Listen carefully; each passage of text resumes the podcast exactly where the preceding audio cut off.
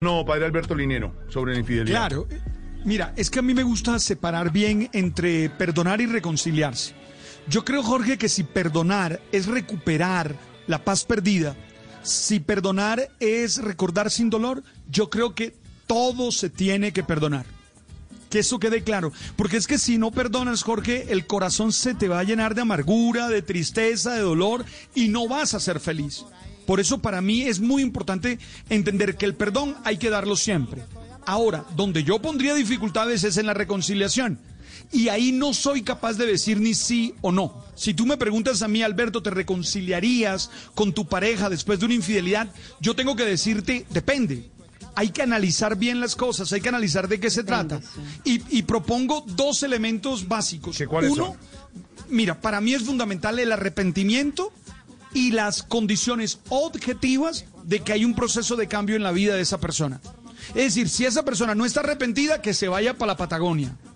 Si esa persona no ha mostrado que ha cambiado, que se vaya para la Patagonia, porque el que la hace así la va a seguir haciendo. Mira, una de las experiencias más difíciles que yo tenía cuando presidía el sacramento de la reconciliación es que más de una, más de una vez la persona se me acercaba, bueno, hacíamos toda la experiencia y me decía, padre, mi pecado es tal. Y yo le preguntaba, ¿estás arrepentido? ¿O estás arrepentido? Y me decía, no, es que fue sabroso. Y yo le decía, entonces, Ah, ¿cómo, ¿cómo se te perdona? Y entonces, ¿cómo se te perdona? No, Jorge, si no hay arrepentimiento y si no hay cambio real de vida, no cuentes con mi reconciliación. Y lo segundo, Jorge, es saber qué proyecto de vida tenemos juntos, porque a veces es mucho lo que tenemos comprometido, es mucho mm, lo que hemos construido y vale la pena darse una nueva oportunidad. Yo solo me reconciliaría bajo esas dos condiciones. Primero, que la persona haya realmente vivido un proceso de arrepentimiento y es, muestre cambios reales, no de palabras, no de que yo más nunca lo hago, no, no, que se note que realmente ha cambiado.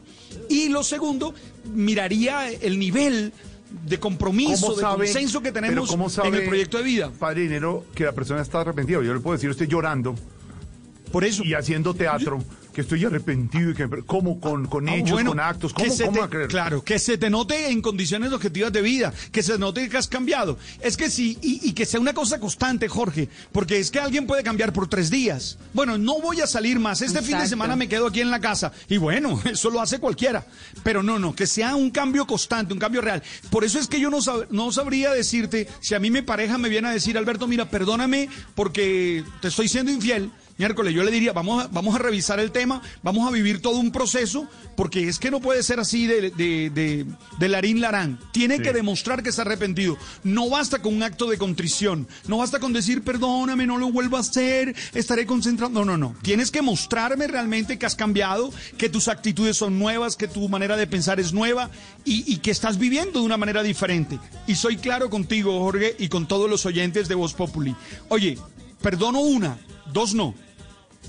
Dos no. Ah, bueno, sí, también, porque es una vez, pero ya sí, si vuelve a meterse en el rollo, pues no, tampoco. No, que no lo cogieron ya de No, no, no. Ya lo cogieron Sí, no, no. No. Como dice mi No, mamá, no, de no costumbre no. de costumbre no. Papi, olvídate. No, no, no, no, no. Ne- Nena, papi, olvídate. Una sola vez. Y si crees que. Y eso analizándolo bien, ojo, yo por eso digo depende. Yo no sería capaz de responder la pregunta que Esteban está haciendo Sí. de sí o no. Yo diría depende. Depende de quién Porque. sí. Mm. De si estás arrepentida o no. Depende de. No, porque es que si me vas a salir con el cuento de, del santo cachón, olvídate. Tampoco. No, no, no, no. No, no. Por no, eso, no, no, por eso no. es bueno hoy en día, yo sé que la gente de pronto, algunos no estén de acuerdo, pero hoy en día está muy de moda que las parejas cuando quieren pegarse su sacudita por fuera de la relación, pues lo hablen. En vez de poner cachos, Claro. Se Ah, uno pide permiso. cosas. Ah, uno pide permiso. Claro. Hola, Lore, Sí. ¿cómo, Lore, ¿cómo te va? Mira, Sa- Tienes este fin de esta semana noche- sí, libre. esta Dale. noche me desesperé ¿Sabes entonces te dejo este fin de semana. No. Pero, Esteban, ¿saben Hola, qué pasa, Esteban? hola, que yo ahí, hola, Esteban. eh, Alberto, ¿cómo te va? Mira, este fin de semana tienes libre, eh, Lorena, tú por tu lado y Alberto por tu lado. ¿Ah, sí? No, Muy no. vemos Hola, el lunes y ya.